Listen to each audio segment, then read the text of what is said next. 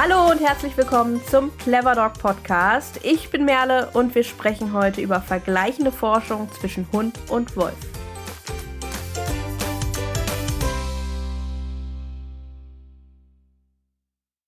Ja, und auch heute bin ich wieder nicht alleine, denn wir haben eine Gästin für euch, die uns heute einen spannenden Einblick in die Forschung rund um Hund und Wolf geben wird.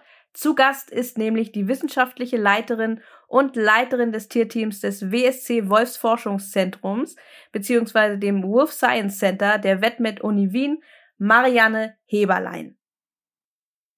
Und ich freue mich da sehr drüber, ganz besonders da ich nicht nur weiß, dass sich viele von euch für alles rund um den Wolf sehr interessieren, sondern auch, weil das WSC für die Kynologie etwas ganz Besonderes ist denn es bietet WissenschaftlerInnen der ganzen Welt eine einzigartige Möglichkeit, handaufgezogene Wölfe und Hunde vergleichend zu studieren.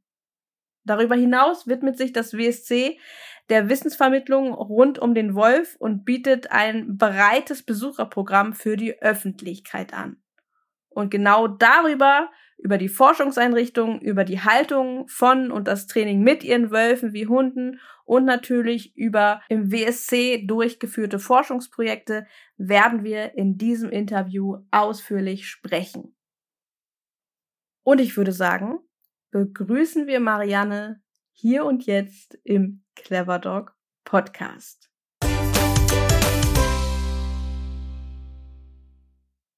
Hallo Marianne, herzlich willkommen hier bei uns, hier bei mir im Clever Dog Podcast. Schön, dass du da bist. Vielen Dank, dass ich da sein darf. Sehr, sehr, sehr, sehr gerne. Das Thema Wolf und Forschung rund um den Wolf beziehungsweise Forschung rund um Wolf und Hund ist ja etwas, das unsere Zuhörenden generell sehr interessiert und gerade auch Menschen, die sich ein bisschen professioneller mit dem Hund auseinandersetzen, finden diese Themen auch durchaus immer sehr, sehr interessant. Aber bevor wir da zu tief direkt am Anfang reingehen in das Thema, vielleicht magst du erstmal vorstellen, wer das WSC ist. Ich habe ja dich schon vorher kurz vorgestellt, wer du bist und dass du die wissenschaftliche Leiterin des WSC bist. Aber wer oder was ist denn jetzt eigentlich das WSC? Ähm, das WSC ist eigentlich eine Außenstelle von der Veterinärmedizinischen Universität Wien in Österreich. Und ähm, wir sind so, haben, wir halten Wölfe und Hunde bei uns in einem sehr vergleichbaren Setting, so dass es eben für die Wissenschaft interessant ist, Fragen zu beantworten, wo man gerne die beiden Unterarten miteinander vergleichen möchte. Also das heißt, ähm, zum Beispiel Domestikationsfragen beantworten möchte oder so in die Richtung zu gehen. Für uns ist es wichtig, dass wir gerne offen sein möchten für eben Forschende von überall her. Also wir spezialisieren uns eigentlich nicht auf einen spezifischen Bereich, sondern möchten eben so möglichst alles was interessant ist, auch abdecken können. Aber neben der Forschung ist uns auch sehr, sehr wichtig, dass wir eben Besucherinnen und Besucher, die herkommen, so ein bisschen mehr zum Wolf informieren. Was ist das Tier eigentlich? Was ist der Unterschied zwischen Wolf und Hund? Was macht den Hund eigentlich so speziell? Und was hat er eigentlich schon vom, vom Wolf mitgebracht? Das sind eigentlich so alles Informationen, die wir auch sehr gerne weitergeben wollen, eben an interessierte Besucherinnen und Besucher bei uns. War das WSC schon immer der Veterinärmedizinischen Universität Wien angegliedert oder wie ist das entstanden, das WSC? Nein, das WSC ist tatsächlich 2008 gegründet worden von drei Wissenschaftlerinnen und Wissenschaftlern, die sich eben sehr für, für das Thema Wolf-Hund interessiert haben. Und die waren aber Teil von der Veterinärmedizinischen Universität Wien, respektive von der Universität Wien. Und so ist es dann irgendwie dazu gekommen, 2017, dass es eben an die WetMed übergegangen ist. Und seither sind wir ein Teil der WetMed. Wie kann man sich das WSC, das Wolf Science Center, so vorstellen? So allein von der Größe. Wo genau sitzt ihr? Wie viele Menschen gehören eigentlich dazu? Wie viele Menschen arbeiten in dem ganzen Konstrukt? Wie können wir uns das vorstellen? Na gut, grundsätzlich, also wir sind eigentlich ziemlich an einem sehr abgeschiedenen Ort. Also es ist im Prinzip so, bei uns würde man so landläufig sagen, dort, wo sich ähm, Fuchs und Hase gute Nacht sagen. Also es ist nicht so eine städtische Gegend, sondern eben ländlich. Es ist eigentlich gehört es zum Ernstbrunner Wald dazu. Es ist gerade am Rand vom Ernstbrunner Wald. Das ist einer der größten Eichenwälder Europas sogar. Das ist ziemlich spannend hier. Und da gibt es einfach verschiedene sehr große Gehege auch, wo eben die Wölfe und die Hunde untergebracht sind. Getrennt natürlich, je nach Unterart. Auch deswegen, weil natürlich Wölfe und Hunde unterschiedliche Bedürfnisse auch haben. Das heißt zum Beispiel, der, der Hund braucht im Winter eine beheizte Unterkunft, sonst würde er frieren. Der Wolf braucht das definitiv nicht. Also mit seinem dicken Winterpelz, ähm, den ihn bis minus 15, minus 20 Grad problemlos schützt, reicht ihm einfach ein Unterstand, wo er trocken liegen kann. Genau, also es ist mehrheitlich eine Waldgegend bei uns, die aber schon auch so lichte Flächen bietet, dass die Tiere natürlich auch an der Sonne liegen können. Ähm, das Ganze ist im Wildpark Ernstbrunn angesiedelt. Das ist also ein öffentlich zugänglicher Wildpark. Also öffentlich heißt, man zahlt zwar Eintritt, aber man kann ihn besuchen. Und da kann man dann eben auch unter der Woche oder am Wochenende vorbeischauen und eben sich auch selbstständig die Wölfe anschauen. Und wie viele Menschen arbeiten bei euch? Ähm, wir sind ein Team von im Moment zehn Tierteammitgliederinnen und Mitglieder und ähm, vier Administrationspersonal. Das heißt also schon sagen wir so durchschnittlich 13 bis 15 Personen arbeiten für uns. Und dann haben wir zusätzlich noch sehr tolle Praktikantinnen und Praktikanten, die bei uns mitarbeiten und eben auch lernen, wie man eben zum Beispiel Tierpflege betreibt, wie geht man mit den Wölfen und den Hunden um, was, ähm, was muss man da beachten, also ein Teil von, von der Ausbildung zum Beispiel zum Tierpfleger. Dann haben wir aber auch Studierende hier, die sehr, sehr, sehr gut mitarbeiten, Projekt, eigenes Projekt auch anschauen und untersuchen und so auch zum wissenschaftlichen Output beitragen. Also eine ganze Menge Menschen, die da mit involviert sind. Das klingt auf jeden Fall sehr spannend und schön. Und du bist ja die wissenschaftliche Leiterin im WSC. Wie genau kann man sich da deinen Job vorstellen? Was genau machst du da? Ja, das ist tatsächlich nicht mehr so einfach zu beantworten, es ist ziemlich vielfältig. Also von, von der Wissenschaftsseite her, was ich da mache, ist die Koordination der Wissenschaft. Das heißt, ich schaue, ich spreche mit den Wissenschaftlern, die eben zu uns kommen und gerne ein Projekt durchführen möchten, schaue an, passt das in irgendeiner Form zu unseren Wölfen und Hunden? Kann man diesen Test so durchführen? Was muss man vielleicht ändern, dass es eben auf unser Setting auch anzuwenden ist? Dann betreue ich natürlich oder helfe bei den wissenschaftlichen Tests auch mit. Also muss sich vorstellen, mit einem Wolf einen Test durchzuführen, ist für fremde Menschen nicht wirklich möglich. Also Wölfe sind enorm scheue Tiere. Das heißt, wenn jetzt da fremde Menschen in ihre Nähe kommen und gerne mit irgendeiner Box oder sonst was rumhantieren, würden die Wölfe sagen, oh mein Gott, Panik und rennen davon. Das heißt, all solche Sachen, Handhabungen sind natürlich dem Personal überlassen. Auch muss ein Personal in der Nähe sein, eben auch wegen der Sicherheit. Also Wölfe sind trotz allem, auch wenn sie super süß sind, ähm, Raubtiere, die ein gewisses Potenzial mitbringen. Das heißt, es ist auch jemand aus Sicherheitsgründen von uns mit dabei, die eben mit diesen Tieren umgehen können. Da bin ich auch involviert, natürlich nicht nur ich alleine, sondern mein ganzes Team ist da involviert.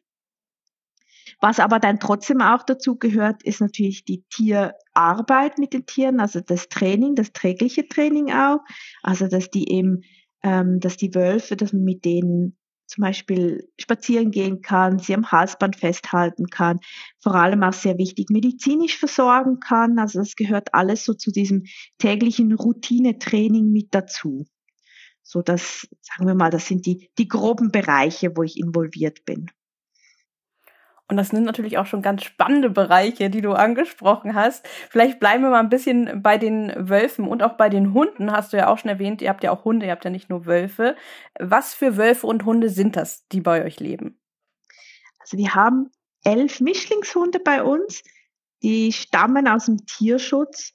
Ähm, die meisten haben ungarische Wurzeln in irgendeiner Form. Ähm, die sind die gerade die Junghunde, die wir jetzt letztes Jahr bei uns aufgezogen haben, zum Beispiel, da kommen einige davon auch aus einer Tötungsstation. Das sind einfach Tiere, die halt ähm, auch ein Zuhause gebraucht haben. Die ziehen wir dann bei uns auf und ja, wir bereiten sie sozusagen dann auf das Leben bei uns vor. Es ist ganz wichtig, dass man natürlich nicht einfach einen Hund nehmen kann, sagen kann, okay, wir ziehen sie jetzt auf und werfen sie da ins Gehege rein. Das funktioniert logischerweise nicht, sondern man muss sie ganz, ganz langsam darauf vorbereiten, dass sie eben dieses Leben dann auch toll finden. Auf der anderen Seite haben wir elf Wölfe. Das sind nordamerikanische Grauwölfe. Also wir haben reine Timberwölfe bei uns. Das ist die Mehrheit. Dann haben wir einen sogenannten Hudson Bay Wolf. Der stammt aus einem natürlichen Übergangsgebiet zwischen Timber und Polarwolf. Halt von der Fellfärbung dementsprechend ein bisschen heller noch. Und dann haben wir noch drei Spezialisten, die sind keine reine Nordamerikaner, die haben ein bisschen Europäerblut mit dabei. Also nicht sehr viel, aber trotzdem reicht das aus, dass sie eben auch vom Charakter her ein bisschen anders sind. Die sind ein bisschen schreckhafter, ein bisschen nervöser, etwas ängstlicher als die Nordamerikaner, die reinen Nordamerikaner. Das klingt ja jetzt vielleicht für manche HundehalterInnen ein bisschen un Das gehört dazu. Na gut. Für manche HundehalterInnen klingt das natürlich ein bisschen ungewöhnlich zu sagen, hier werden Hunde auch äh, in einem Gehege gehalten. Wie genau kann man sich das vorstellen? Und warum ist das so? Oder wieso muss das so sein, auch für eure Forschung? Vielleicht zuerst zum Warum. Beginnen wir mal damit. Wir haben natürlich großes Interesse daran, eben ähm, feststellen zu können, was sind Unterschiede zwischen Wolf und Hund. Was ist passiert während der Domestikation, also während dem Prozess vom Hund werden? Was hat sich verändert? Was hat der Hund aber schon mitgebracht von seinen Vorfahren? Also als Beispiel, man sagt ja immer, der Hund kommuniziert so unglaublich toll mit dem Menschen. Also man denkt zum Beispiel an Border Collies, die einfach über Pfiffe gesteuert werden können, die die Schafherden zusammentreiben können. Das ist ja unglaublich und die müssen, da muss ein enormes Zusammenspiel zwischen Mensch und Hund stattfinden. Aber woher hat eigentlich der Hund solche Fähigkeiten? Ist das wirklich dazugekommen neu bei der Domestikation? Oder wurde das schon mitgebracht? War das Potenzial schon vorhanden? Damit man jetzt aber das anschauen kann, untersuchen kann, kann ich nicht einfach einen Wolf nehmen, der im Gehege lebt und einen Hund nehmen, der zu Hause beim, beim Halt auf dem Sofa liegt, weil da werde ich 100% große Unterschiede haben. Denn ein Hund, der nonstop mit dem Menschen zusammen ist, wird sich auch anders dem Menschen gegenüber verhalten und anders mit ihm kommunizieren, ihn anders verstehen, als jetzt ein Tier, das doch einen Großteil der Zeit eben in einem Gehege lebt, zwar regelmäßig Menschenkontakt hat, aber nicht kontinuierlich mit den Menschen zusammen ist. Und damit wir das jetzt wirklich vergleichen können miteinander, müssen wir natürlich vergleichbare Bedingungen schaffen. Identische Bedingungen können wir nicht schaffen, einfach deswegen nicht, weil Wolf und Hund unterschiedliche Bedürfnisse haben. Ähm, von daher sind es eben nicht gleiche Bedingungen, aber sehr ähnliche Bedingungen. Man kann ja ähnliche Ausgangslage eigentlich schaffen. Und auf der basierend kann man dann eben diese ganzen Fragestellungen auch stellen und bekommt dann auch eine für die Wissenschaft relevante Antwort. Ähm, was war der erste Teil der Frage? Habe ich jetzt leider vergessen. Ich glaube, das ist schon ganz, ganz gut damit beantwortet, hm, weil ich glaube, da liegt ja der Kernpunkt dessen, wieso die wieso die Haltungsbedingungen so sind, wie sie sind, eben aufgrund ah, der Genau, das waren die halt, Haltungsbedingungen, genau. Mhm. Ja, okay. Und du hast gerade eben die Unterschiede und die unterschiedlichen Bedürfnisse angesprochen. Was genau können wir uns da vorstellen, was, wie die Kleinigkeiten anders aussehen bei den Hunde- und bei den Wolfsgruppen bei euch? Ähm, Fangen wir mal an im täglichen Leben bei den erwachsenen Tieren. Also etwas habe ich schon erwähnt, das ist die Unterbringung der Tiere. Die leben zwar beide in den Gehegen, aber die Hunde haben immer Zugang zu beheizten Hütten oder eben Hausteilen, die Wölfe nicht. Das ist ein wesentlicher Unterschied. Ein anderer Unterschied ist auch, dass die Wölfe jeden zweiten bis jeden fünften Tag nur gefüttert werden, hingegen die Hunde jeden Tag, und zwar mit Trockenfutter ein bis zweimal. Das ist ein wesentlicher Unterschied, dass vielleicht ganz kurz, warum das das ist. Ein Wolf ist ein Jäger, ein reiner Jäger. Das heißt, der macht Beute, frisst große Mengen in kurzer Zeit, kann dann sehr, sehr lange auch verdauen. Ein Hund auf der anderen Seite ist ein Sammler geworden, also er ist nicht mehr der, der in kurzer Zeit viel fressen muss und dann sehr lange damit haushalten muss, sondern er sammelt eigentlich das Futter konstant ein, weil er eben von den Abfällen von uns Menschen lebt. Also ich spreche jetzt hier hauptsächlich von Straßenhunden natürlich, wo das eben nicht um acht in der Früh und fünf Uhr abends zum Beispiel Futter bekommen, sondern wo das ein bisschen anders verteilt ist. Gut, also eben die Hunde fressen konstant, deswegen gibt es auch Tiere, die tatsächlich es gar nicht mehr vertragen, wenn sie auch einen Tag Pause haben zwischendurch oder sogar nur einmal pro Tag gefüttert werden. Die könnten dann unter Umständen schon Schwierigkeiten haben. Das ist immer der Grund, warum wir unterschiedlich füttern. Dann haben wir aber auch Unterschiede darin, wer mit den Tieren arbeiten darf. Also wenn wir jetzt zum Beispiel neue Mitarbeiterinnen und Mitarbeiter haben, die uns unser Team verstärken, dann ist es so, dass sie natürlich mit den Wölfen sehr, sehr lange brauchen, bis sie mit denen zusammenarbeiten dürfen. Das kann man sich vorstellen. Es dauert ungefähr ein bis eineinhalb Jahre, bis sie mit den einfacheren Wölfen im direkten Kontakt arbeiten können. Und bei den Hunden ist das keine große Sache. Das heißt, nach ein, zwei Monaten läuft das, die Beziehung ist da, sie verstehen sich gut und das kann dann so gearbeitet werden. Das sind mal so die die Hauptunterschiede. Wir versuchen gerade den letzten Punkt ein bisschen dadurch zu kompensieren, dass die ähm, Wölfe dafür mehr an Besucherprogrammen teilnehmen, also auch häufiger fremde Menschen treffen, dass sie eben trotzdem gleich gut sozialisiert sind oder ähnlich sozialisiert sind wie der Hund. Und dann haben wir wesentliche Unterschiede aber bei der Welpenaufzucht selber. Also der, für den Wolf ist es essentiell, dass er von Hand aufgezogen wird, sonst wird er nie mit dem Menschen 100% vertraut. Das heißt, wenn ich jetzt sagen würde, okay, passt, ähm, ich nehme jetzt einen Wolfswelpe mit, sagen wir, zwölf Wochen, was das Übliche ist bei den, bei den Hunden oder häufig vorkommt, dann würde der Welpe immer so ein bisschen den Menschen als gruselig empfinden und sich nicht mehr komplett auf ihn einlassen. Das ist natürlich, wenn man dann vorhat, mit dem Wolf in direkten Kontakt zu arbeiten, etwas gefährlich, weil man kennt das, sobald es ambivalente Verhaltensweisen gibt. Also man, einerseits möchte man zum Menschen hin, andererseits findet man auch ein bisschen gruselig, dann könnte es theoretisch zu Unfällen kommen. Von daher eben müssen Wölfe von Hand aufgezogen werden, schon sehr, sehr früh, von, von ungefähr dem zehnten Tag, also wenn sie die Augen öffnen an. Und bei den Hunden ist das natürlich nicht notwendig. Also was wir bei den Hunden wollen, wir es zwar hervorragend sozialisiert haben auf den Menschen auch, damit wir eben diese Vergleichbarkeit kreieren können, aber wir wollen keine Hunde haben, die sich auf den Menschen fixieren und eigentlich nur noch glücklich sind mit dem Menschen zusammen. Das heißt, die Hundewelpen werden etwas später erst zu uns genommen, so um die vierte Woche rum.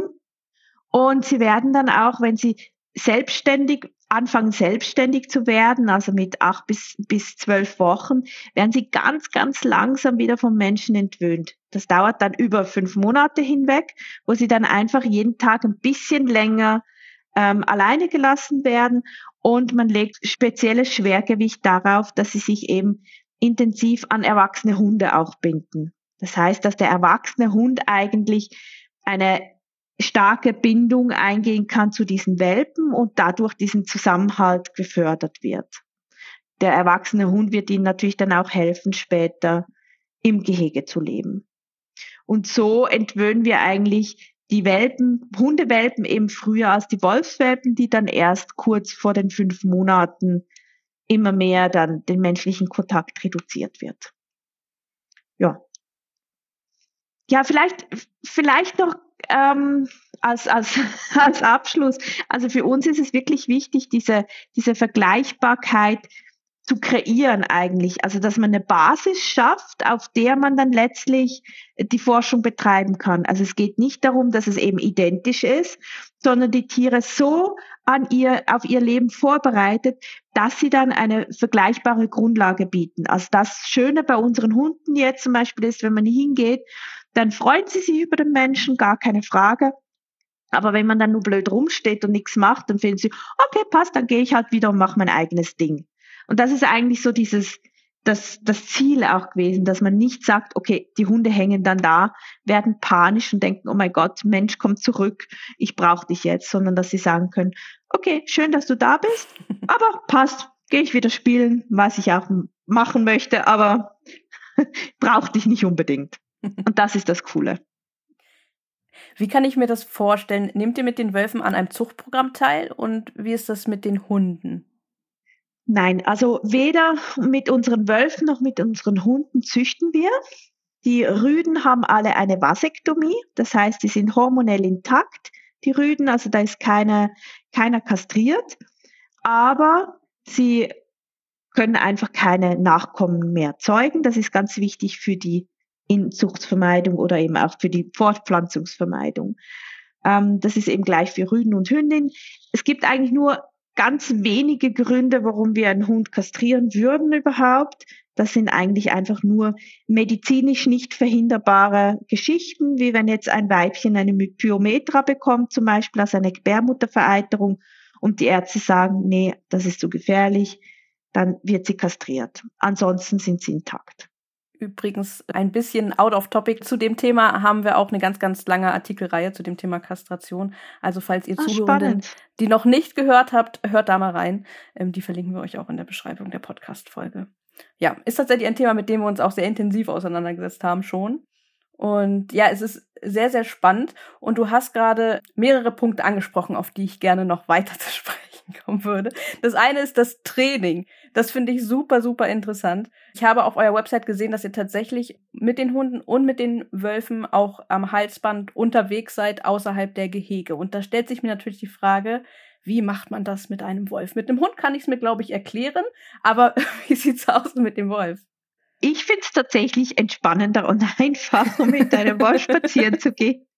Nein, also man gewöhnt sie einfach schon sehr früh, wenn sie noch klein sind, an Halsband und Leine. Eigentlich auf die genau gleiche Art wie, wie ein Hund auch. Und dann kann man loslegen. Natürlich, der Unterschied ist ein bisschen, dass man bei den Wölfen noch etwas präsenter sein muss. Ich meine, man sollte mit dem Hund auch immer präsent sein. Aber da ist es nicht so dramatisch, wenn man mal mit den Gedanken ein bisschen wegdriftet und beim Hund soll, äh, beim Wolf sollte man halt wirklich präsent sein. Einfach aus dem Grund, weil der Wolf viel, viel schreckhafter ist. Das heißt, wenn jetzt plötzlich ein unerwartetes Fahrzeug um die Ecke biegt, im Wildpark zum Beispiel, dann kann sich das, der Wolf schon auch mal kurz erschrecken, wenn man dann halt da ist, präsent ist, ihm die notwendige Hilfestellung gibt, dann beruhigt er sich auch sehr, sehr schnell wieder. Aber darauf muss man halt gefasst sein. Aber sonst ist es wirklich kein großer Unterschied. Es ist so, dass die Wölfe, ich sage immer so, unsere, sagen wir mal so, unsere Besucher sagen häufig, wenn sie uns auf Spaziergänge begleiten, boah, die sind aber ruhig und gehen gemütlich. Also mein Hund rennt da viel mehr kreuz und quer. und da muss ich sagen, ja, es ist so, aber der Wolf ist einfach auch ein Energiesparer. Also für den Wolf ist es unglaublich wichtig, eben nicht unnötig Energie zu verschwenden, weil das würde in freier Natur natürlich seinen Tod bedeuten. Also wenn ich jetzt unnötig ähm, jage, ohne dass es ein, ein Ziel verfolgt. Also beispielsweise der Hirsch ist eh schon längst weg, ich renne aber trotzdem noch aus lauter Freude hinterher. Das bringt dem Wolf nichts, außer vielleicht den Tod. Und von daher sind halt die Wölfe viel, viel entspannter auch. Wir haben auch Futter natürlich dabei, um sie zu belohnen, wenn sie Kommandos ausführen oder wenn sie bei uns sind. Und das weiß der Wolf auch. Das heißt, wenn ein Hirsch oder ein Reh jetzt vor uns durchrennt, dann guckt er mal kurz, ah, okay, schön, dass du da bist. Und wo ist jetzt mein Futter? Und kommt zurück. Und tatsächlich unsere gehegige Hunde, bei denen sieht es ein bisschen anders aus. die würden voller Elan gerne hinterherrennen. Und da muss man sie an der Leine schon ordentlich zurückhalten und warten, bis sie sich wieder beruhigt haben, dass es weitergehen kann. Das alleine ist ja schon ein wahnsinnig spannender Unterschied. Definitiv, ja. Wie sieht das aus mit den Trainingsmethoden, auch im Punkto Vergleichbarkeit? Habt ihr da bestimmte Trainingsmethoden, die ihr anwendet im Training mit den Tieren? Also das Training sieht zwischen jetzt Hund und Wolf wirklich identisch aus. Also wir benutzen die genau gleichen Methoden. Also wir benutzen zum Beispiel auch Clicker-Training, wie das sicher einige von den Zuhörerinnen und Zuhörern auch selber schon gemacht hat. Also Clicker-Training ist ein guter Aspekt es kommt halt immer darauf an, was man ihnen gerade beibringen möchte. Also wenn es schneller geht durch Luring, also durchs Führen mit dem Futter, bis sie es dann verstanden haben, dann machen wir es auch mal so. Also da sind keine, keine Grenzen jetzt in dem Sinne gesetzt, außer dass es natürlich über positive Verstärkung läuft und nicht über Strafe.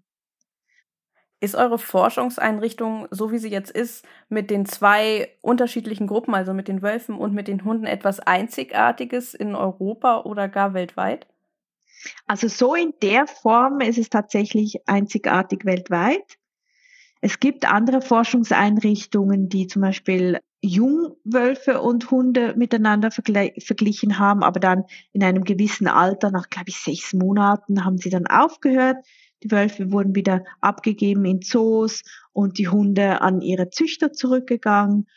Ähm, es gibt auch ein Forschungsprojekt, die haben Wölfe und Hunde vergleichbar oder gleich aufgezogen im Haushalt von den ähm, Aufzuchtspersonen, also die wurden dann einzeln in irgendeiner Wohnung aufgezogen, was natürlich dazu geführt hat, dass die meisten Wölfe im jungen Alter von ein paar Wochen, also drei, vier Monaten spätestens wieder abgegeben worden sind, weil man das nicht ausgehalten hat und die Hunde sind geblieben. Man hat dann aber trotzdem diese Hunde und diese Wölfe weiterhin für wissenschaftliche Studien verglichen, was dann halt schon zu Unterschieden geführt hat, die wir jetzt zum Beispiel nicht mehr replizieren können bei uns. Was auch wiederum heißt, dass das wahrscheinlich aufgrund dann späterer unterschiedlicher Lebenserfahrungen gewesen sind, diese Unterschiede dass es bei eurer Forschungseinrichtung vorwiegend natürlich um die äh, um vergleichende Forschung geht. Das sollte jetzt, glaube ich, allen bewusst sein, haben wir jetzt ja schon viel drüber gesprochen. Aber wie kann man sich das vorstellen? Was für Forschungsprojekte gibt es zum Beispiel aktuell bei euch? Also aktuell haben wir auf der anderen Seite zum Beispiel eine Bewegungsstudie. Da ist von Interesse, wie ist die Entwicklung der Bewegung ähm, vom Welpenalter bis zum Erwachsenen Hund und dann hoffentlich dieses Jahr dann das gleiche bei den Wolfswelpen. Also man muss zum Beispiel sich so vorstellen, ein Jungwolf muss im Alter von fünf bis sechs Monaten mit dem elterlichen Rudel mitgehen können, teilweise auch sie auf die Jagd schon begleiten können. Und das ist bei den Hunden meistens ähm, von der Entwicklung her noch gar nicht möglich, dass sie dann so koordiniert wären, dass sie das schon schaffen würden. Das heißt, der Wolf muss sich ein bisschen anders entwickeln, also schneller eine Stabilität erreichen. Nachher kann er sich dann wieder Zeit lassen, aber vorher muss er schneller gehen und der Hund hat von Anfang an ein bisschen mehr Zeit. Und was macht das jetzt tatsächlich mit dem Gang aus? Wo sieht man die Unterschiede? Wir machen jetzt Trott und Schritt als Vergleich zum Beispiel, um zu schauen, wie sie sich eben entwickeln. Dann haben wir eine Studie, da geht es darum, herauszufinden, ähm, wie gut, dass sich die Tiere selber zurückhalten können. Das heißt, man hat zwei unterschiedliche Futtertypen. Ein Futter, das sehr, sehr beliebt ist und ein Futter, das okay ist, aber jetzt nicht speziell. Und man macht die Distanz zwischen den zwei Futtertypen immer größer. Das heißt, Sie haben im Prinzip das erste, das weniger bevorzugte Futter gleich, wenn Sie aus der Shift rauskommen. Also wir haben so ein Shifting-System, wo wir die Tiere aus dem Gehege rausbringen können und wieder reinlassen können. Und gerade dort am Anfang ist eben das weniger bevorzugte Futter. Wenn Sie dort hingehen würden, ja, dann können Sie es gerne fressen. Aber die zweite Box weiter weg mit dem bevorzugten Futter wird zugemacht, also geschlossen. Und wenn Sie eben das erste weniger beliebte Futter stehen lassen und zur zweiten Box gehen, dann bekommen Sie natürlich das, dafür das weniger bevorzugte Futter ist dann nicht mehr erreichbar. Und so schaut man dann eigentlich einfach an, wie stark können Sie sich zurücknehmen, über welche Distanzen würden Sie gehen, um eben ähm, noch zum bevorzugten Futter zu kommen. Genau, das waren jetzt so zwei so Beispiele. Das eine mehr aus der Kognitionsforschung, das andere mehr aus der Physiologie.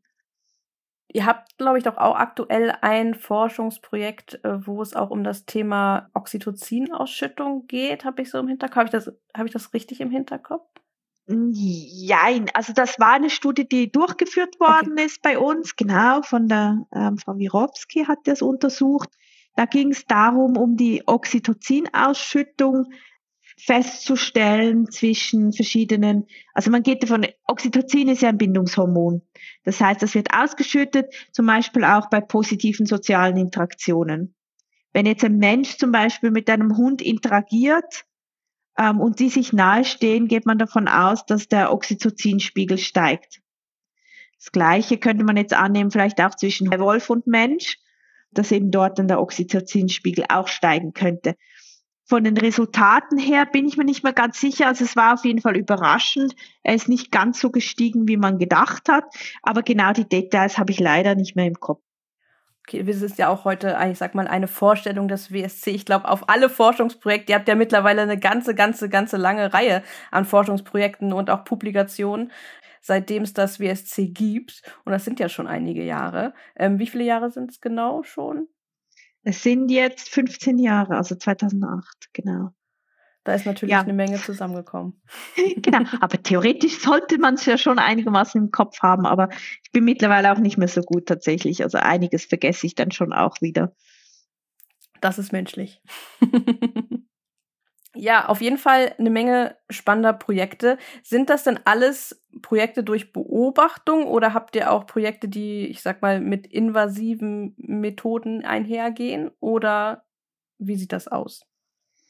Ähm, also es ist gut, da ist die Frage, was ist Beobachten zuerst mal? Also Beobachtungsstudien für uns wäre tatsächlich nur, wenn jetzt eine Person einfach draußen außerhalb von dem Gege steht, das Verhalten der Tiere beobachtet, ohne dass man irgendwas mit ihnen macht.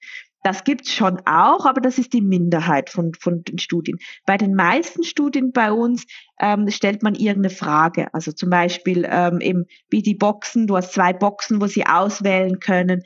Bei der Bewegungsstudie müssen sie auf einer Platte hin und her geben, damit man den Schritt messen kann. Also das sind alle solche Studien.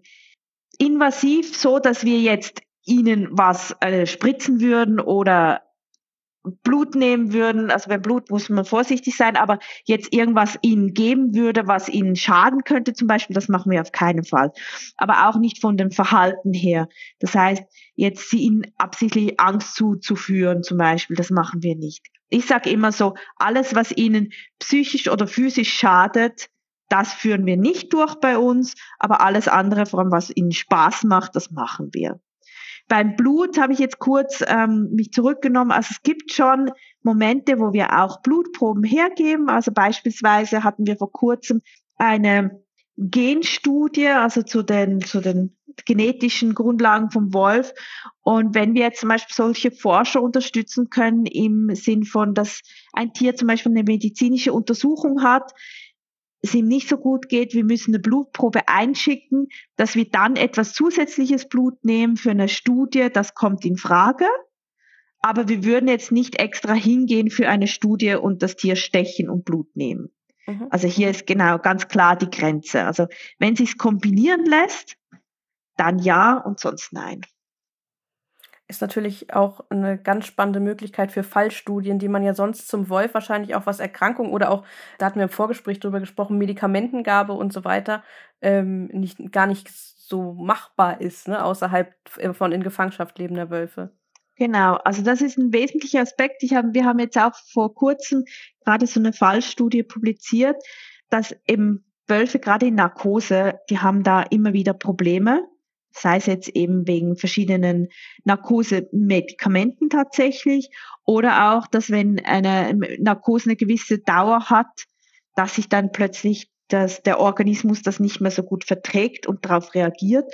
Und wenn das natürlich passiert, dann ist es auch ganz, ganz wichtig, diese Daten, die man automatisch leider bekommt, auch wenn man es gerne vermeiden möchte, aber diese Daten dann auch sammelt und dann auch veröffentlicht, weil nur so können dann tatsächlich auch andere Zoos davon profitieren oder auch wir selber. Also wir haben nur dadurch herausgefunden, dass zum Beispiel Ketamin, also das Narkosemittel, bei den Wölfen nicht ganz so eine kluge Sache ist, weil sehr viele Wölfe das einfach nicht so gut vertragen. Und das sind halt dann Informationen, die man zwangsläufig mitbekommt und das eben auch weiterzugeben, zu publizieren, finde ich sehr, sehr wichtig tatsächlich, dass eben nicht solche Sachen immer wieder ausprobiert werden müssen. Ja, aber anders als solche, ich sag mal, in dem praktischen Bezug stehenden Studien, wie sieht das aus? Wie kann man sich das vorstellen? Du hast ja ganz am Anfang gesagt, dass ähm, eure Einrichtung für Forschende auf der ganzen Welt offen steht. Wie, wie kann ich mir das vorstellen? Wie funktioniert das? Wie kommen die Forschenden mit euch in Kontakt? Es gibt zwei verschiedene Möglichkeiten. Entweder ähm, meine Kollegin und ich finden ein Thema super spannend und würden gerne dort weiter forschen. Dann schreiben wir die Forscher an und fragen, ob sie nicht Lust haben, mit uns eine Studie durchzuführen. Aber es gibt auch die Möglichkeit, dass sich Forschende tatsächlich bei uns aktiv ähm, uns anschreiben und sagen, hey, ähm, wir hätten jetzt das und das die Idee und würden das gerne ähm, erforschen. Also wir haben zum Beispiel Kollegen aus Deutschland, die interessieren sich für eine Herdenschutzstudie und die treten dann mit uns in Kontakt. Wir diskutieren dann, was ist möglich, was ist nicht möglich, eben genau wegen diesen Restriktionen, die wir auch bei uns haben. Und wie könnte man das gestalten, dass sie eben ein Ergebnis davon bekommen, dass sie dann auch tatsächlich anwenden können später. Und ja, das sind dann eben Gespräche, wo man miteinander führt und schaut, was ist jetzt so den Weg, den man zusammen gehen könnte. Was natürlich super spannend ist. Ja, stelle ich mir auch sehr, sehr spannend vor. Wie sieht das aus? Also ich weiß ja, mit Tieren zusammenarbeiten aufgrund von Studienzwecken ist ja immer nicht so einfach. Unterstützt ihr die Forschenden dann auch, was Antragstellung und so weiter und so fort angeht? Ja, also gerade Forschende aus dem Ausland ähm, oder von einer anderen Universität als wir sind. Also es ist so, dass jede Universität in Österreich hat auch eine Ethikkommission, eine Ethik- und Tierschutzkommission. Und bevor man natürlich überhaupt eine Studie durchführen darf, muss man dort auch einen Antrag einreichen, um dass das überprüft wird, dass die sagen können, ja, okay, passt, das ist tierschutzkonform, könnt ihr durchführen. Und bei diesem Antrag, den machen wir natürlich für die externen Wissenschaftler auf jeden Fall, weil die ja keinen Zugang dazu haben. Aber auch für Projektanträge oder so, um eben Gelder zu bekommen für die ganzen Studien, da arbeiten wir schon auch immer wieder mit einzelnen Forschenden zusammen ich sage das so einfach, dass das selbstverständlich ist, dass man das nicht so einfach machen darf, zu forschen am Tier, aber das ist vielleicht auch ganz vielen, die uns hier zuhören, gar nicht so bewusst, dass es da tatsächlich auch noch ein paar Auflagen zu erfüllen gibt. Deswegen danke, dass du das so ausgeführt hast. Aber das ist vielleicht ganz kurz, das ist auch, finde ich, etwas ganz, ganz Wichtiges. Also, dass es nicht einfach so ist, dass der Wissenschaftler irgendeine Idee haben kann und sagen kann, oh, heute habe ich jetzt mal Lust, ähm, keine Ahnung, dem Wolf ins Ohr zu pieksen, um zu schauen, wie der darauf reagiert, sondern dass es wirklich auch noch eine zuständige Stelle gibt, die beurteilt, hey, ist das für das Tier eine Belastung? Ist das okay oder ist das nicht mehr okay? Natürlich ist es halt schon immer auch wichtig, dass die Leute vor Ort, die die Tiere auch kennen, auch Grenzen setzen. Also als Beispiel, wenn wir jetzt merken, dass sich ein Tier in einer Studie, die man jetzt grundsätzlich nicht als problematisch eingestuft hat, nicht wohlfühlt, dann brechen wir den Test ab. Dann sagen wir, hey, stopp, das ist für das Tier nicht akzeptabel. Raus damit, wir machen ein, nehmen ein anderes Tier, ähm, machen da weiter. Also so hatten wir auch eine Studie, die richtig, richtig super interessant eigentlich war. Das waren einfach so neun Boxen große und die Tiere mussten das, die hatten verschiedene Mechanismen, mit denen die Tiere das öffnen konnten, um an Fleisch zu kommen. Das wäre entweder so ein eine Türgriff runterdrücken und einen Seil ziehen, eine Türe rausziehen, was auch immer. Und wir hatten zum Beispiel einen Wolf, den haben wir zwar an diese Grundbox gewöhnt, das fand er dann okay, konnte auch Fleisch rausessen, alles, kein Problem. Aber vor diesen neuen Boxen, das fand er dann so grauenhaft, dass wir gesagt haben, okay, er hat Angst davor, er wird nicht getestet. Also das ist nur ein Beispiel. Selbst wenn eben die Erlaubnis da wäre, aber wenn es halt für ein Tier doch nicht passt, dann sagt man halt nein. Was auch gut so ist, ne? Also ich auch gerade, dass es auch noch, wie du gerade eben gesagt hast, eine unabhängige Stelle gibt, unabhängig von der Einrichtung, unabhängig von den Forschenden. Das ist natürlich ein großer Wert, vor allem natürlich für die Tiere. Definitiv, ja. Ja, du hast gesprochen darüber, dass es natürlich auch für Forschungsprojekte immer Gelder benötigt. Und ihr seid ja ein Projekt, das, das habe ich auf der Website gesehen, das auch unter anderem von der Beteiligung, sag ich mal, der Bevölkerung auch mitlebt. Das heißt, ihr, man kann bei euch auch zum Beispiel Pate oder Patin werden oder sich anderweitig in eurem Projekt beteiligen. Vielleicht magst du darüber mal kurz was erzählen. Genau, also es ist so, auf der einen Seite ist natürlich die Forschung, die zumindest den Forschungsteil einigermaßen decken sollte von den Kosten her. Es deckt aber leider nicht den Erhalt der Tiere, die Haltung der Tiere und die Pflege der Tiere. Und von dort sind wir auf andere Mittel auch angewiesen. Einerseits sind das die Besucherprogramme, die wir durchführen, also diese Programme, wo eben Leute kommen können, an Führungen teilnehmen können, uns auf Spaziergänge begleiten können und so weiter. Und dann haben wir auch eben ganz wichtig Paten und Patinnen, die eben eine Patenschaft für die Tiere übernehmen, sowohl für Wölfe als auch für Hunde, die uns halt jährlich mit einem oder monatlich sogar mit einem Beitrag unterstützen. teilweise haben wir dann aber auch noch Großsponsoren, die jetzt sagen, zum Beispiel, keine Ahnung, eine Baufirma, die spendet uns jetzt den Boden fürs Testhaus als Beispiel oder sowas und über das, über diese Quellen können wir dann eigentlich einigermaßen leben. Natürlich die WetMed selber, also die Veterinärmedizinische Universität Wien selber, finanziert natürlich schon auch noch einiges, also gerade an, an den Gehältern.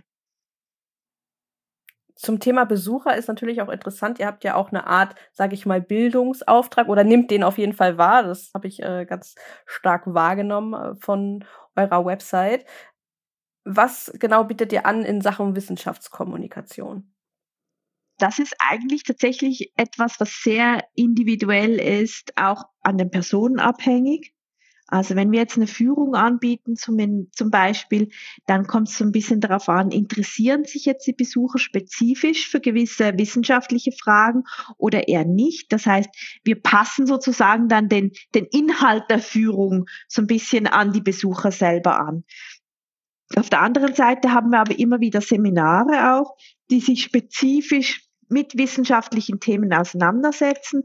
Also wir hatten schon Seminare zu Domestikation an und für sich. Also was ist Domestikation? Wie hätte das stattfinden können?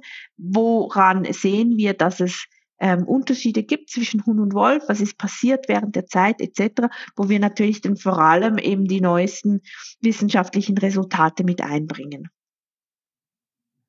Ich habe auch gesehen, ihr habt so schöne Comics auch zu einigen wissenschaftlichen Publikationen. Auch eine sehr, sehr schöne, fand ich sehr außergewöhnliche Kooperation.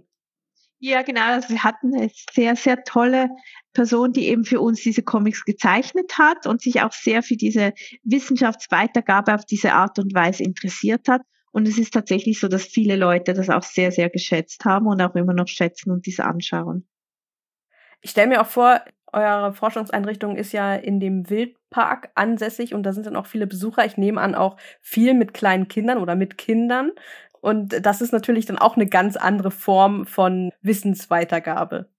Ja, selbstverständlich. Also das, das ist man natürlich auch ein bisschen eingeschränkt, was jetzt gerade die Wissenschaft anbelangt, weil natürlich die kleinen Kinder interessieren sich jetzt nicht unbedingt gerade für wissenschaftliche Resultate, noch was nicht. uns aber noch nicht, genau. Aber was uns dort wirklich extrem wichtig ist, ist vor allem einfach den, den Kindern oder auch den Jugendlichen den Wolf selber näher zu bringen. Also was ist das überhaupt für ein Tier? Weil man hört ja in den Medien vielfach diese, diese oh mein Gott, wie grauenhaft das der Wolf ist man hört sehr, sehr vieles, sehr viel unterschiedliche Sachen auch. Und wir versuchen da eigentlich den Beitrag zu leisten, eher zu sagen, hey, was ist das Tier aus wissenschaftlicher Sicht, aus biologischer Sicht? Jetzt ohne diese ganzen Emotionen mit reinzunehmen, sondern nur, was ist das für ein Tier? Und das ist, glaube ich, schon auch ein wichtiger Beitrag, den wir leisten können, egal letztlich in welche Richtung es nachher geht ob man jetzt für oder gegen den Wolf ist, aber dass man einfach mal so ein bisschen neutralere Informationen auch erhält zu, was ist es eigentlich? Ja, was super wichtig ist für den öffentlichen Diskurs, der ja, wie du gesagt hast, insbesondere von Emotionen geprägt ist und nicht von den, von den neutralen und unabhängigen Fakten. Leider, leider. Ja. Genau. Ja, ich habe noch ein paar Fragen aus der Community an euch gesammelt. Hast du Lust, diese Frage auch noch zu beantworten? Natürlich, gerne.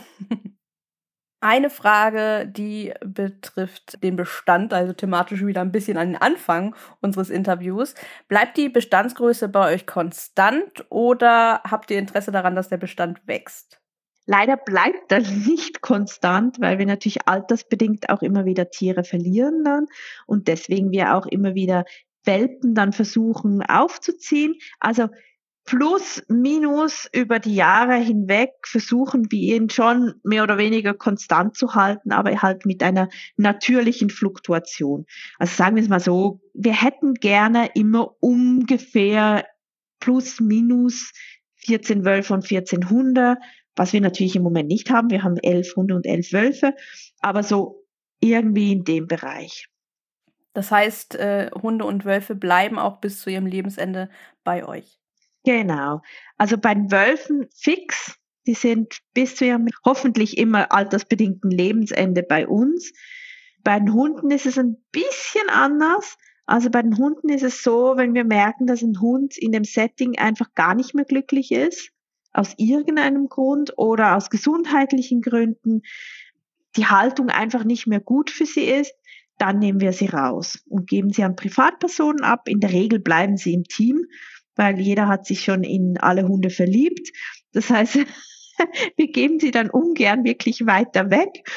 Aber ja, ab und zu muss es sein. Eine Frage betraf hier noch die Haltung von Rüden und Hündinnen, aber die hast du vorhin ja schon beantwortet, also die Frage zur Verhütung, wie es da aussieht. Aber wie sieht es aus jetzt vielleicht, oder damit ich die Frage noch mal ein bisschen ergänze, ähm, haltet ihr die Hunde und die Wölfe jeweils in einer Gesamtgruppe zusammen oder in kleineren Gruppen? Nein, also die Tiere sind in kleineren Gruppen aufgeteilt, so zwei bis drei Tiere jeweils zusammen. Der Grund ist eigentlich der folgende, dass in freier Natur, da reden wir jetzt mal zuerst von den Wölfen, in freier Natur wer hätte man ein, ein Pärchen, das ihren Nachwuchs hätte und die Nachkommen wandern im Alter von ein bis drei Jahren weg vom elterlichen Rudel. Wenn man jetzt die Wölfe in Gefangenschaft zusammenzwingt, das in größeren Gruppen sagt, okay, ihr müsst jetzt ein Leben lang zusammen sein, führt das automatisch irgendwann zu Spannungen, selbst dann, wenn sie verwandte Tiere sind, weil eben eigentlich dieser natürliche Drang kommt, irgendwann mal auszuziehen und abzuwandern.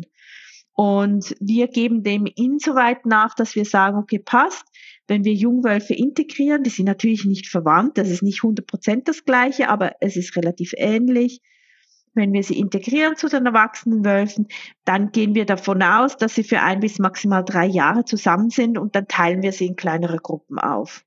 Einfach weil das halt der natürliche Drang von ihnen ist. Und bei den Hunden ist es eigentlich insoweit ähnlich, dass es wir eigentlich auch festgestellt haben, dass am stabilsten und so wie einfach die Tiere am zufriedensten miteinander sind, sind sie zu zweit oder zu dritt. Also eher so kleine Gruppen. Die nächsten Fragen richten sich so ein bisschen mehr an das Thema Forschung, beziehungsweise drehen sich um das Thema Forschung. Eine Frage war, wie stellt ihr den Bezug zum Haushund in urbaner Lage her? Nochmals bitte, was ist der Zusammenhang zwischen Haushund ich glaube, dass damit gemeint sein könnte, ähm, inwiefern bei Studien man einen Bezug auf Hunde, die, sage ich mal, im städtischen Umfeld normal bei ihren Menschen zu Hause leben. Aber das hast du ja so. auch, denke ich, schon am Anfang deutlich gemacht, dass es bei eurer Forschungsarbeit darum nicht geht. Genau. Genau, also für uns ist eben einfach der Vergleich zwischen Hund und Wolf wichtig, was man theoretisch machen kann und was einige Forschende auch machen tatsächlich ist, dass sie dann wiederum unsere Gehegehunde mit Mischlingshunden, die eben im Privathand mhm. leben, mhm. vergleichen. Dass man nochmals sagen kann, okay, passt. Wir haben zwar den Vergleich Hund-Wolf, der ist in unserem Setting jetzt hier untersuchbar, aber wir möchten auch gerne wissen, was ist denn der Unterschied zwischen eben im Haushalt gehaltenen Hunden und den Gehegenhunden. Und wenn man das dann miteinander vergleicht, eben beides Mischlingsgruppen, dann kann man darauf auch wieder eine Antwort geben. Mhm. Und dann ist eine Frage, kann man bei euch auch Abschlussarbeiten, Bachelor, Master schreiben? Sehr, sehr gerne. Kann man sich gerne melden bei uns. Ähm, das ist auf jeden Fall möglich. Es ist so, dass wir natürlich ähm, gerne auch einen Professor dann hätten, der mitbetreut an der eigenen Universität, wo man auch immer studiert. Aber dann kann man sehr gerne auch bei uns vorbeikommen. Und die letzte Frage ist, nee, die vorletzte Frage ist, äh, kann man bei euch auch Praktika machen? Ebenfalls sehr, sehr gerne. Das ist sehr gut möglich. Einfach eine E-Mail an internship.wolfscience.at schicken. Da kann man sich sehr gerne für ein Praktikum bewerben. Wir nehmen bevorzugt Praktikantinnen und Praktikanten, die bereit sind, für drei bis sechs Monate zu bleiben, einfach weil man sie dann auch ein bisschen mehr in diesen Alltag, den wir haben, integrieren können. Wenn sie nur kurze Praktika sind, ja, dann kann man leider nicht ganz so viel mitarbeiten, wie wir uns das wünschen würden. Hänge ich natürlich auch in die Beschreibung dieser Podcast-Folge, wie alle anderen Infos, eure Website. Und äh, aber ich denke, da macht es sicherlich Sinn, die E-Mail-Adresse nochmal einzeln hervorzuheben, weil ich glaube, das könnte vielleicht den einen oder die eine oder andere dann entsprechend interessieren. Sehr gerne. Und die allerletzte Frage ist jetzt, ähm, ob ihr bei euch und das habe ich schon ein bisschen rausgehört, ob ihr bei euch auch Weiterbildungsangebote speziell für HundetrainerInnen, beziehungsweise ich ergänze das mal, Hundeprofis anbietet, die sich mehr um das Thema Wolf äh, informieren möchten. Ja, also wir hatten, wir haben das schon gemacht tatsächlich. Also wir haben spezielle Seminare dann veranstaltet für solche Personen zu verschiedenen Themen, wie eben zum Beispiel Domestikation, was ich erwähnt habe, aber auch Kommunikation. Da kann man sich am besten einfach auch erkundigen bei, bei visit.wolfscience.at, schon die nächste E-Mail-Adresse. Wenn man das in Gruppen macht, ist das natürlich einfacher, weil wir jetzt nicht wir, im Moment bieten wir nicht einfach generell ein Programm an, was jetzt spezifisch geeignet wäre für Hundetrainerinnen und Hundetrainer, aber wir sind gerne bereit, wieder solche Seminare anzubieten, wenn sich zum Beispiel eine Gruppe dafür interessiert. Mhm. Ah, vielleicht, nein, stimmt. Im, falls wir Wolfswelpen aufziehen, dann wird es ein Seminar geben, das auch sehr gut geeignet ist für Hundetrainerinnen und Hundetrainer. Das ist ein Entwicklungsseminar, also ein Seminar zur Entwicklung, unterschiedlichen Entwicklung Hund-Wolf, äh, was vielleicht ganz interessant sein könnte. Super spannend. Sind die Welpen denn schon da? Also ich habe ja mit dir im Vorgespräch, da war das gerade so das Thema, wir wissen noch nicht, vielleicht kommen welche, vielleicht nicht. es ist immer noch die gleiche Antwort. Vielleicht kommen welche, vielleicht auch nicht. Nein, wir wissen es tatsächlich noch nicht. Ich meine, häufig werden Welpen auch Anfang Mai geboren. Und da hoffen wir natürlich jetzt drauf, dass unsere Wölfinnen, von denen wir Welpen bekommen würden, wenn sie dann auch werfen, tatsächlich so Anfangs Mai ihre Babys bekommen. Okay, jetzt vielleicht zum Ende nochmal für einige, für die das vielleicht jetzt verwirrend sein kann, weil wir schon drüber gesprochen haben, ihr züchtet ja nicht. Äh, wie ist es denn zu den Welpen gekommen oder zu den potenziellen Welpen? Genau, also wir kooperieren mit verschiedenen Zoos weltweit, die jetzt sagen, sie hätten gerne einen Wurf, aber sie können nicht den, einen größeren Wurf komplett behalten. Das heißt, es würde dann so funktionieren, dass ein paar von den Welpen zu uns kommen würden, je nachdem, wie groß das der Wurf ist, und die restlichen Welpen selbstverständlich bei der Mama bleiben, so dass eben für die Mutter diesen Wegfall von ein paar von den Kleinen nicht ganz so gravierend ist. Es ist tatsächlich so, dass die Wölfinnen sehr gut daran angepasst sind, leider, dass immer wieder Welpen sterben also die Welpensterblichkeit bei den Wölfen ist leider sehr, sehr groß. Und von daher ist es biologisch so eingerichtet, dass jetzt nicht allzu lange um einzelne Tiere trauern am Anfang, sondern dass sie einfach das nehmen, was sie haben und das im Prinzip aufziehen. Und so bekommen wir dann eben von diesen Partnern von den anderen Zoos diese Welpen, die, die, die wir dann bei uns aufziehen, also weg von der Mama, so dass die Mama sie auch nicht mehr riechen oder hören kann.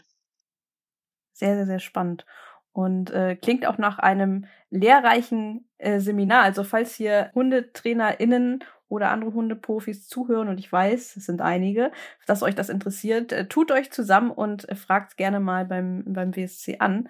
Das klingt auf jeden Fall sehr, sehr spannend. Ich finde es auch sehr spannend. Vielen Dank. Ja, und dann sind wir auch schon am Ende unserer Podcast-Folge. Ich danke dir auf jeden Fall, dass du äh, hier warst, dass du das WSC vorgestellt hast, sehr, sehr gerne. dass du mir Rede und Antwort gestanden hast. Und ich kann mir vorstellen, das ist eine super interessante Folge für alle Zuhörenden war und ist. Und wenn dem so ist, dann lasst uns das sehr, sehr gerne wissen. Gebt uns gerne Feedback auf Instagram zum Beispiel oder auch per Mail, wie immer, an feedback at clever.campus.de und schaut auf jeden Fall auch mal beim WSC vorbei im Internet. Die, äh, den direkten Weg verlinken wir euch natürlich. Und auf Instagram zum Beispiel seid ihr auch zu finden. Verlinken wir natürlich auch. Und ich glaube auf Facebook auch nicht, bin mir nicht ganz sicher. Ja, genau gibt's natürlich alles in der Beschreibung verlinkt, dann könnt ihr es nicht verpassen und schaut mal dort rein, vielleicht auch ein bisschen in Bild das WSC kennenzulernen. Das ist natürlich beim Audioformat immer nicht so ganz möglich. Ja. Danke dir, liebe Marianne, nochmal dafür, dass du da warst. Es hat mir sehr viel Spaß gemacht. Sehr gerne, mir auch. Vielen Dank.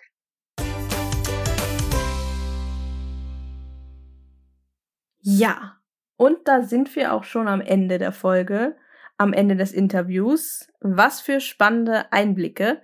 Ich muss ja sagen, dass ich das Thema Wolf und Hund so spannend finde und ihre Entwicklungsgeschichten aus den unterschiedlichsten Blickwinkeln auch für unser heutiges Zusammenleben mit Hund so wichtig finde. Von, na klar, Verhaltensfragen über physiologische Aspekte bis hin zu Ernährungsthemen. Letztendlich kursieren hier ja auch so viele Mythen und Halbwahrheiten. Und gerne wird der Wolf in freier Wildbahn ja auch als Beispiel für die Vermarktung von Ideen und Produkten genutzt. Daher ist vergleichende Forschung einfach super, super wichtig. Alle Links zum WSC, alles, was wir hier in diesem Interview erwähnt haben, findest du in der Beschreibung in den Shownotes dieser Folge. Und wenn dir diese Folge gefallen hat, dann lass es uns sehr, sehr gerne wissen. Wir freuen uns sehr über Bewertungen und Sternchen und natürlich auch, wenn du dem Podcast dort, wo du ihn hörst, folgst, zumindest da, wo es möglich ist. Bei Fragen und Anregungen erreichst du uns am einfachsten immer auf Instagram at cleverdogpodcast oder at cleverdogcampus. Jetzt wird es Zeit, dass auch ich mich verabschiede und ich wünsche dir noch einen schönen Tag oder auch eine gute Nacht, je nachdem, wann du diese Folge hörst. Und ich freue mich, wenn du auch bei der nächsten Folge wieder mit dabei bist.